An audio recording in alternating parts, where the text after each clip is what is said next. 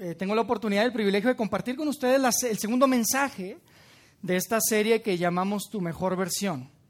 Tu mejor versión. Y sabes, cuando pensamos en esto, creímos que era buenísimo hablar de, tu mejor versión, porque yo creo que todos queremos ser una mejor versión de nosotros mismos.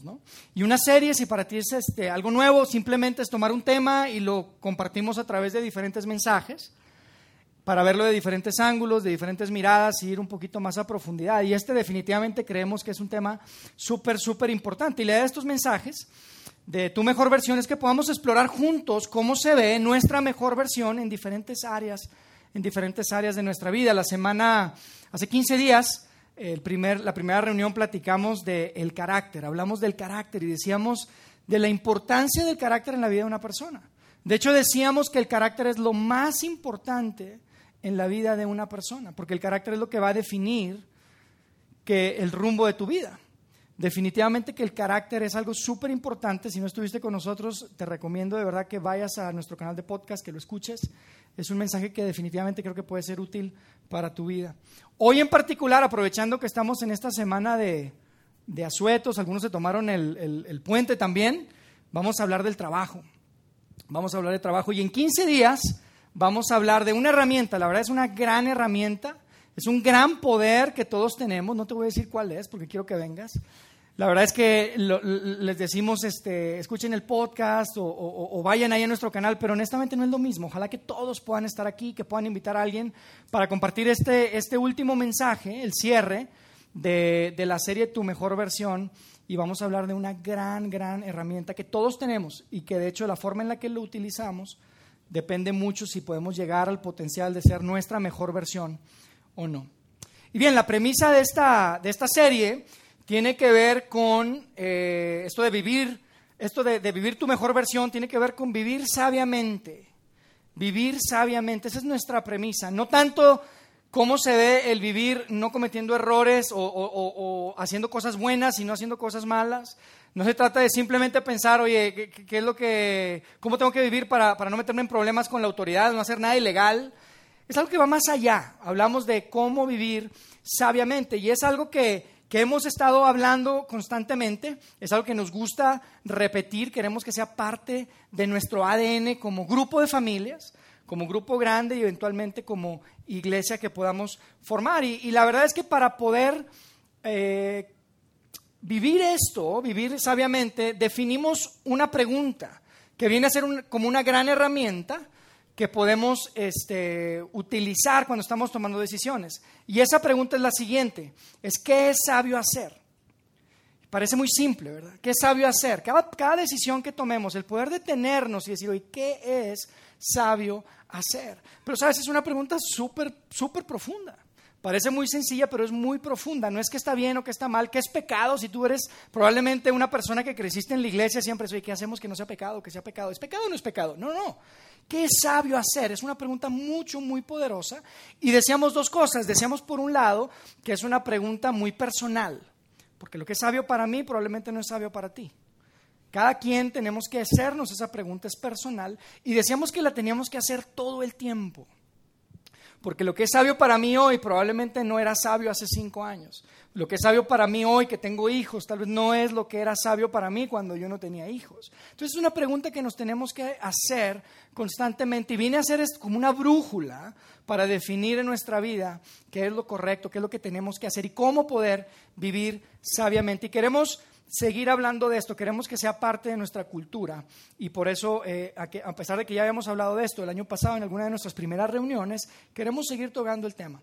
Hoy en particular, hoy en particular quiero hablarles del trabajo porque yo creo que el trabajo es definitivamente algo súper importante. Yo no sé si tú estás aquí, si les da gusto o no, probablemente unos están diciendo, uy, de lunes a viernes trabajo, como que el domingo también me vas a hablar del trabajo.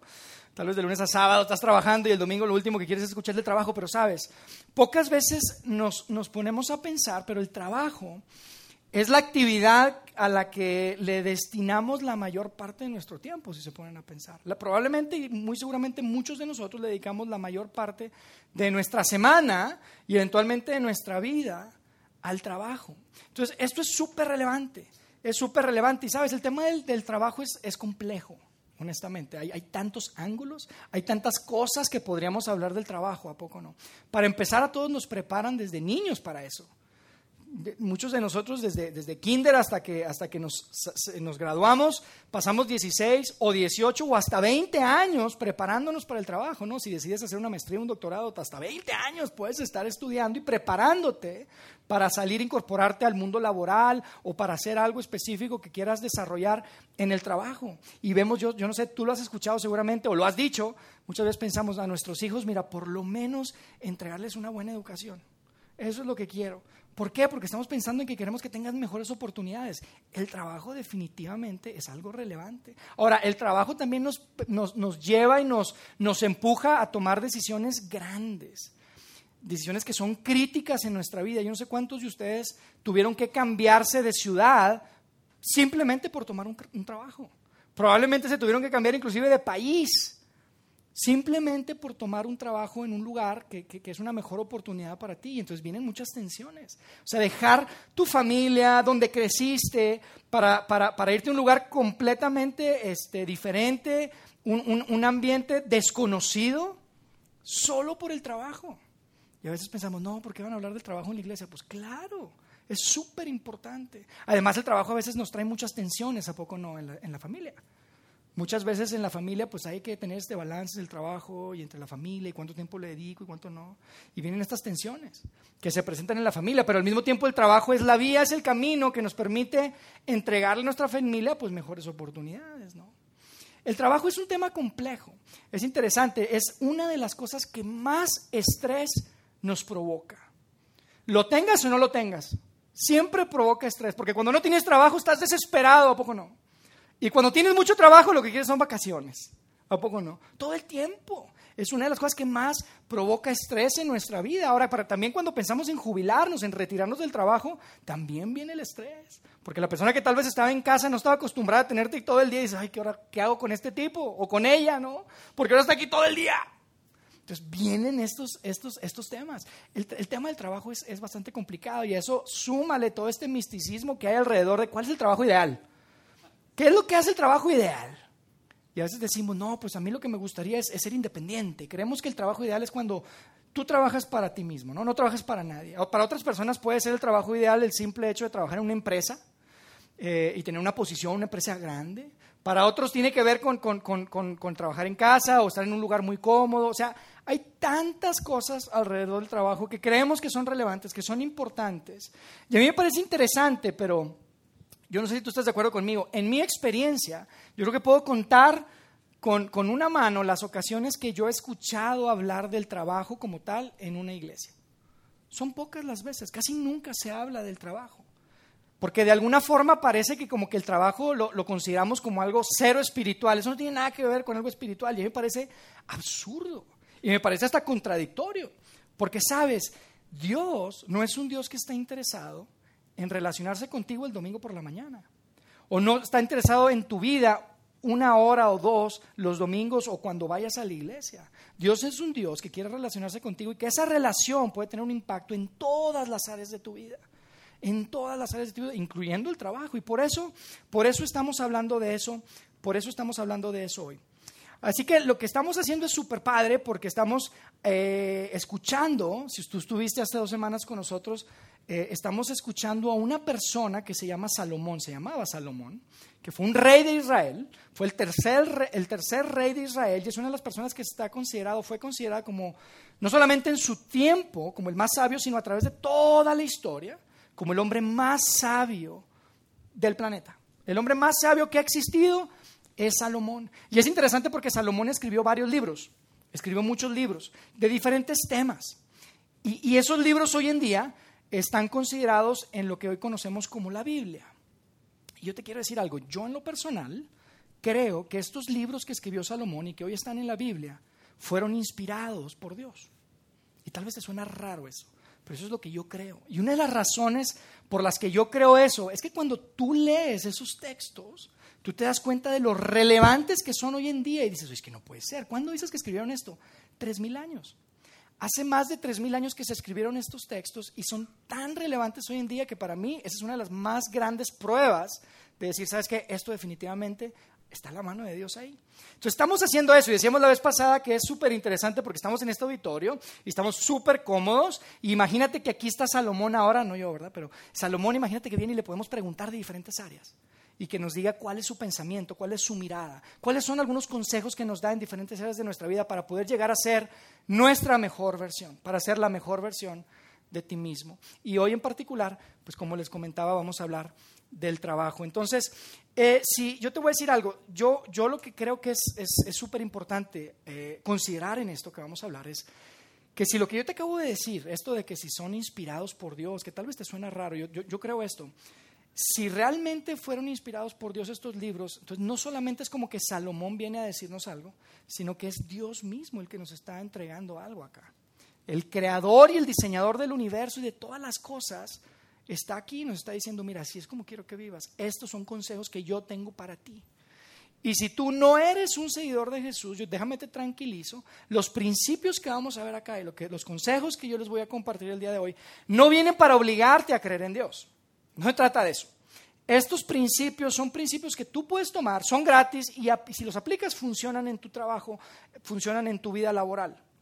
Pero si tú eres un seguidor de Jesús, el, beneficio es doble, porque no solamente son principios que puedes aplicar a tu vida y que van a funcionar, sino que puedes estar seguro que son cosas que tu Padre Celestial quiere para ti. Y eso definitivamente en tu relación con Él te conecta y te acerca más a Él. Así que vamos a, revisar qué es lo que nos tiene que decir Salomón acerca, acerca del trabajo. y, antes de ver algunos versos, yo quisiera decirles un principio que podemos ver a través de la Biblia de forma muy, muy directa y, a veces de forma implícita y, a veces de forma muy, muy este, literal, un principio que tiene que ver con el trabajo que creo que es como del cual se derivan todos los demás principios. Es un principio grande, importante que voy a poner aquí atrás y que dice así, dice, no se trata de qué es lo que haces, sino cómo lo haces. No se trata de qué es lo que haces, sino cómo lo haces. Y es un principio que tiene muchísima riqueza. Probablemente te suena simple, te suena sencillo, pero sabes, hay mucha profundidad en esto. Y lo que está diciendo este principio es que no se trata de, qué posición tengas. No se trata de qué tipo de trabajo hagas. No importa si estás en tu casa, y eres tal vez ama de casa, o estás encargada de, encargado o encargada de, educar a tus hijos, o si estás en una oficina y eres un profesional y tal vez estás en una gran empresa.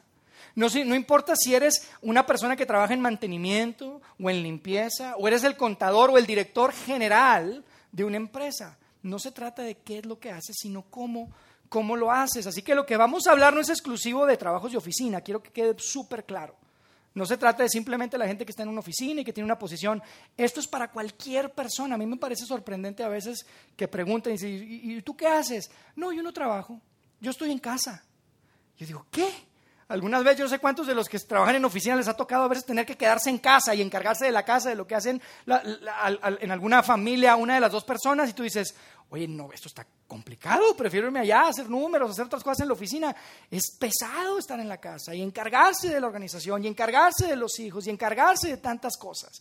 Eso definitivamente es trabajo. Entonces lo que Salomón y lo que vamos a ver acá no es exclusivo de un trabajo en particular o algún profesional o algún empresario, es cualquier cosa que tú hagas, ya sea con tus manos, un trabajo que tú hagas en una oficina o en tu familia inclusive.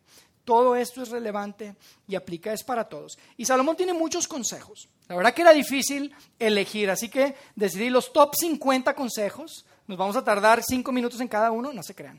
Solamente quiero compartirles cuatro porque hay tanta riqueza en estos cuatro, pero realmente hay decenas de consejos que a través de este libro del que, al que nos estamos acercando, que se llama Proverbios, que uno puede encontrar mucha riqueza con esto respecto al trabajo. Entonces lo que vamos a hacer es vamos a ver cuatro cosas que, son grandes, que creo que son consejos importantes que nos vienen a ayudar para, para poder vivir nuestra mejor versión en el trabajo. ¿Sale? Entonces vamos a empezar con el primer el primer consejo. El primer consejo que quiero compartir, vemos a Salomón eh, hablando de varias cosas, ¿no? Él está escribiendo ahí y está hablando de varias cosas, y entonces de diferentes temas. Y llega un momento en el que como que se detiene y se dirige al holgazán, al flojonazo, como decimos nosotros a veces. Y le dice, flojo, holgazán, ¿cuánto tiempo más vas a estar ahí echado? ¿Cuánto tiempo más vas a estar ahí acostado? Una siestecita por aquí, un descansito por acá, inclusive le dice así, es interesante. Pues ahí tú estás ahí, te la pasas dando, tomando siestas. Y le dice, sabes, te voy a dar unas lecciones, algunas lecciones que son importantes para tu vida. Porque definitivamente eso que estás haciendo, si sigues así, lo único que lo que vas a lograr en tu vida es escasez y pobreza. Y entonces fíjense lo que dice, de hecho le, le dice, tienes que mirar a las hormigas. Le pone un ejemplo, dice, mira, inclusive las hormigas. Mira cómo trabajan y fíjense lo que escribe ahí en Proverbios 6, 7 y 8. Dice, a pesar de que no tienen príncipe, ni gobernador, ni líder que las haga trabajar, se esfuerzan todo el verano juntando alimento para el invierno. Le dice Holgazán, mira las hormigas. Ya no estés con una siesta y otra siesta y un descansito. Mira las hormigas lo que hacen. Y a mí me parece interesante porque en estos dos versos hay muchas cosas que rescatar, pero en particular quiero compartirles dos. La primera tiene que ver con un tema de proactividad. Proactividad.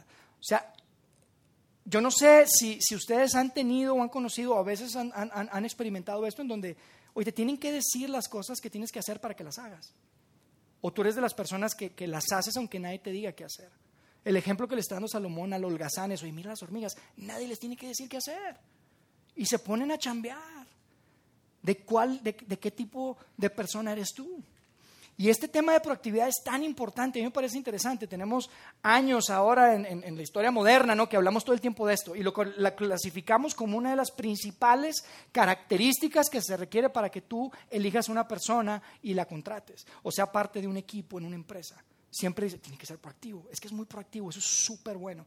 Y, tenemos poco tiempo, digo, relativamente hablando de esto, pero sabes, esto tiene tres mil años que se escribió. Tres mil años que Salomón decía, hoy tienes que ser proactivo. No te esperes a que te digan qué es lo que tienes que hacer para dar un paso. Ve hacia adelante, investiga, toma la iniciativa. Definitivamente yo creo que a muchos jefes, gerentes y líderes y empresarios les encantaría que Salomón les diera unos consejitos a sus empleados, ¿a poco no?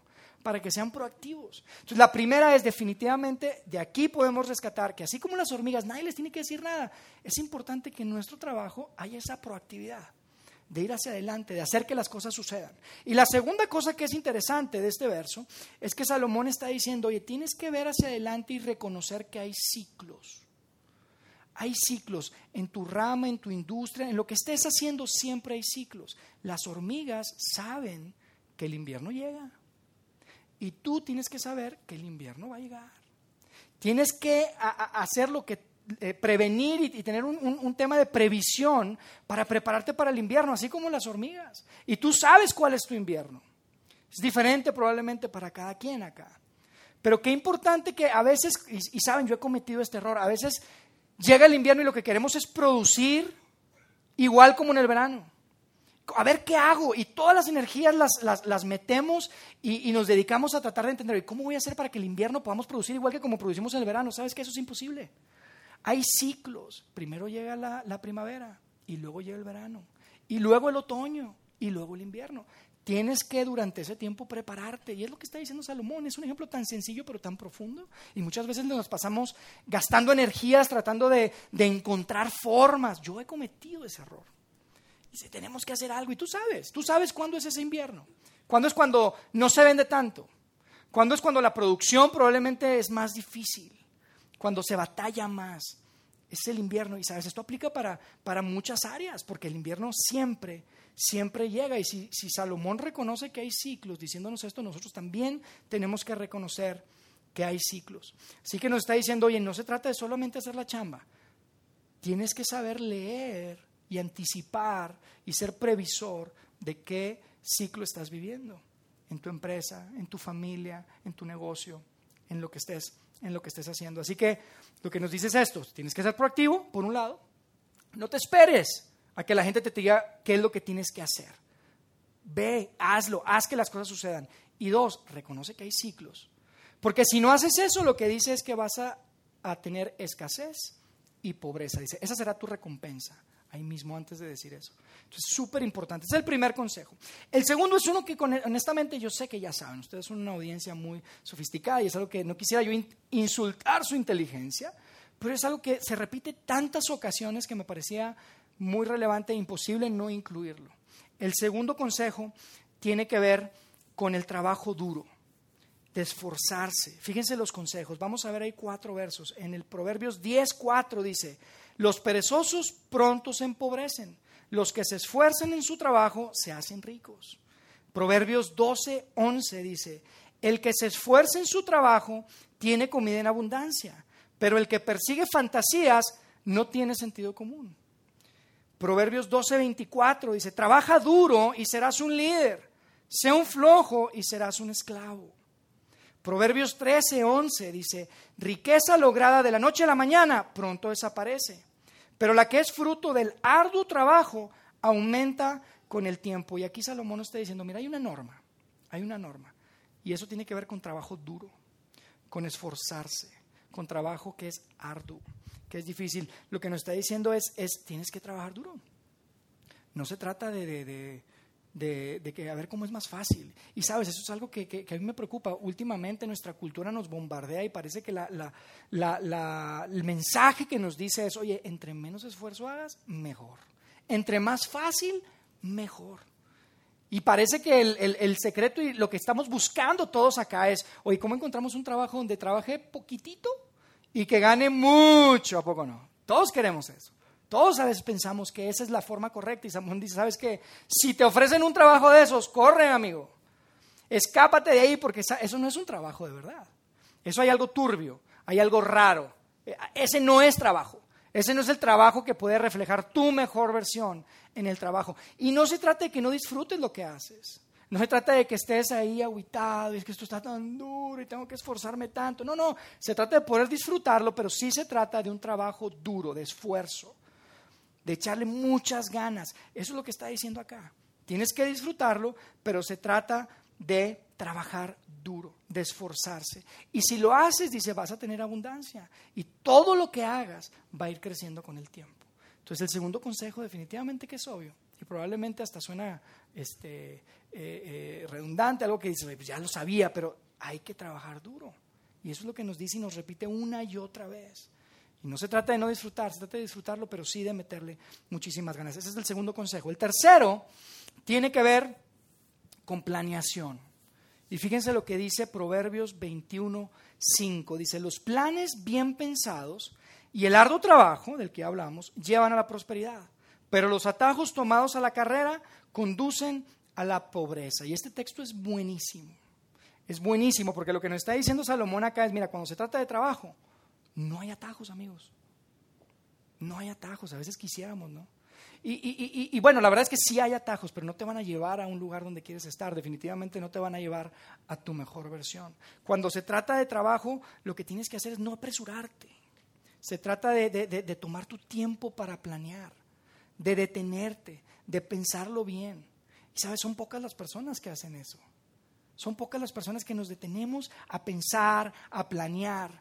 Y de alguna forma lo que Salomón nos está diciendo aquí es como una, una fórmula. ¿A poco no? Nos dice, oye, por un lado sí arduo trabajo, y a muchos nos gustaría que eso fuera suficiente, ¿no? Dice, oye, me gusta, si es un poquito como a mí me gusta, oye, sí, hay que hacerlo, y vamos a hacerlo, y vamos a hacerlo. Pero no solamente es eso, la fórmula se complementa con una planeación bien pensada. Entonces, haz buenos planes y ejecuta. No nada más o de hacer muy buenos planes y no ejecutar, o pura ejecución y sin planear.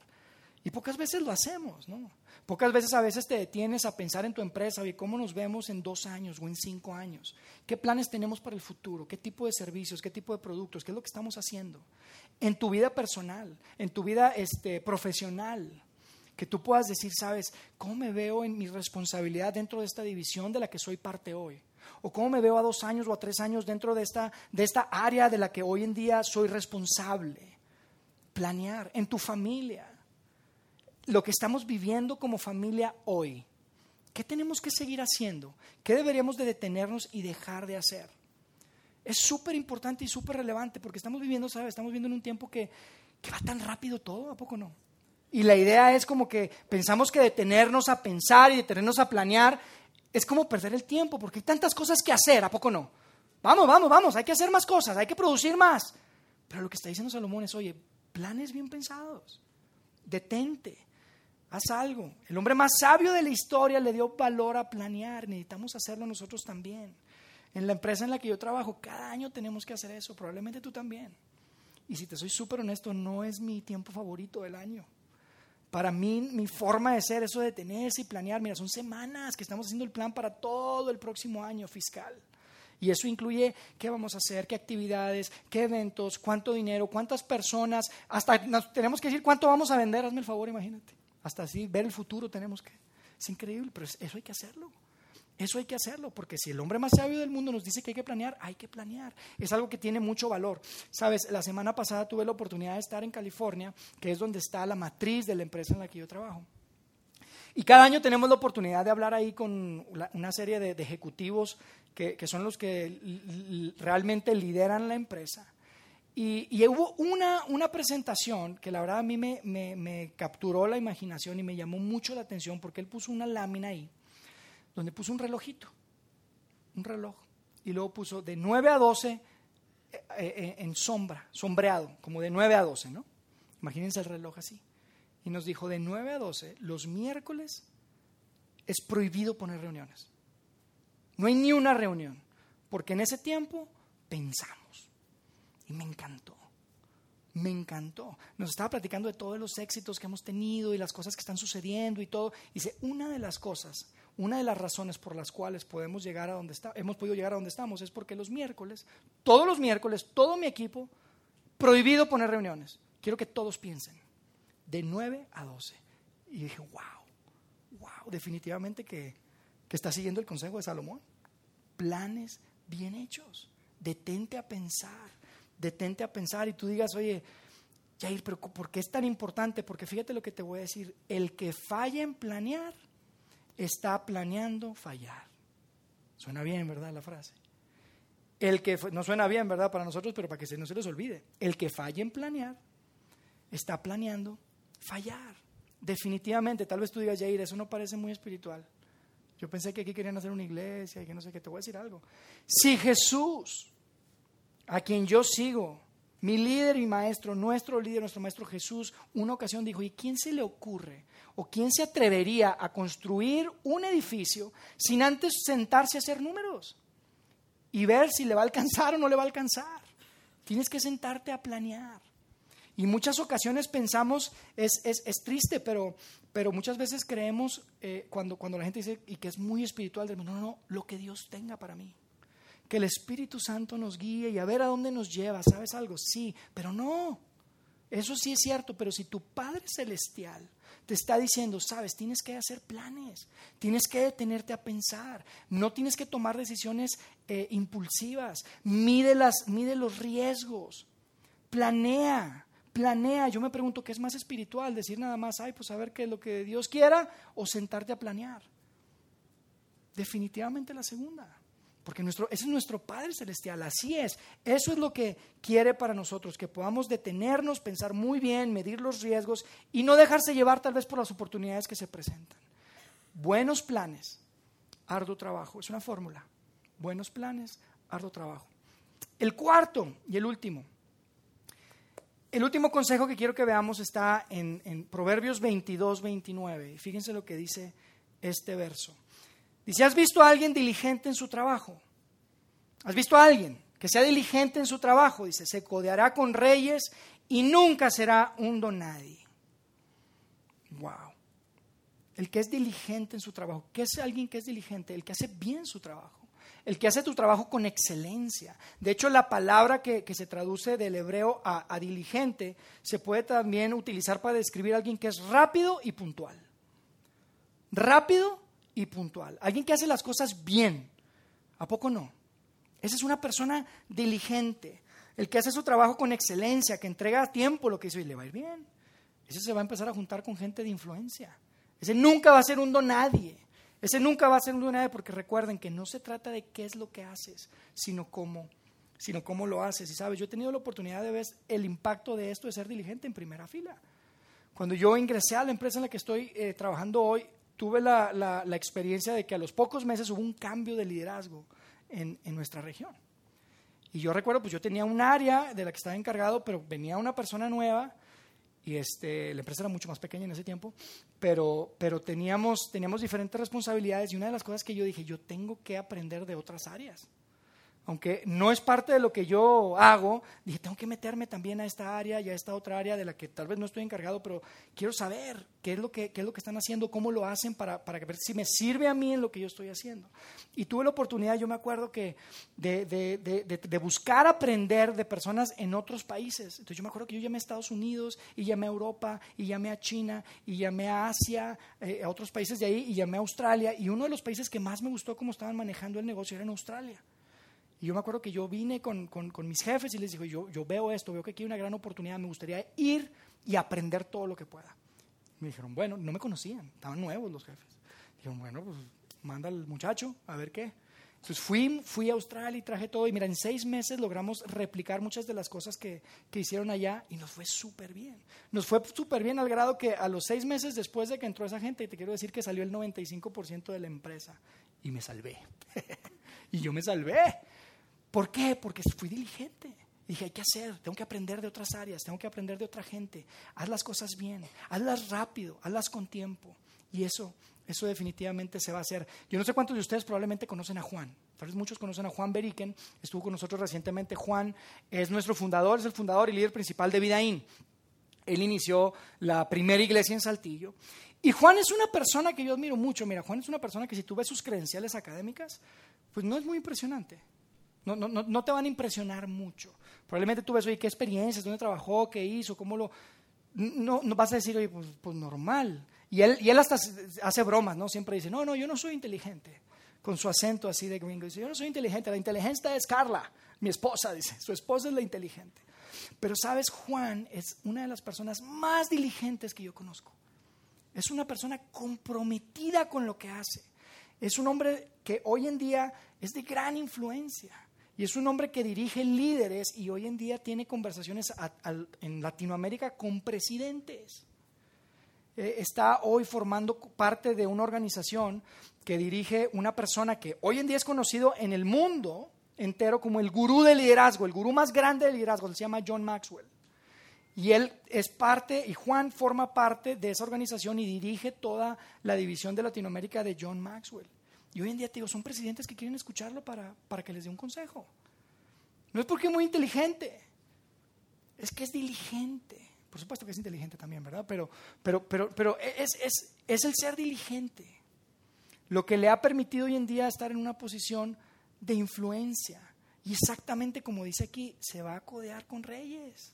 Nunca será un donadie. Y me parece un gran ejemplo la vida de Juan. Porque hoy en día está en esa posición en que yo, creo que nunca se imaginó. Y hoy en día, fíjate, este John Maxwell, que es considerado como uno de los más grandes gurús del liderazgo a nivel mundial, decidió ser su mentor personal. Tú dirás, oye, ¿cuánto le tiene que pagar? Nada. No le tiene que pagar nada. Simplemente él vio algo en Juan y dijo, yo me voy a invertir en esta persona. Y lo tomó como una de sus de, las personas en las que él se quería invertir y quería coacharlo y mentorearlo. Y es increíble, ¿por qué? Porque lo que dice aquí se cumple, amigos.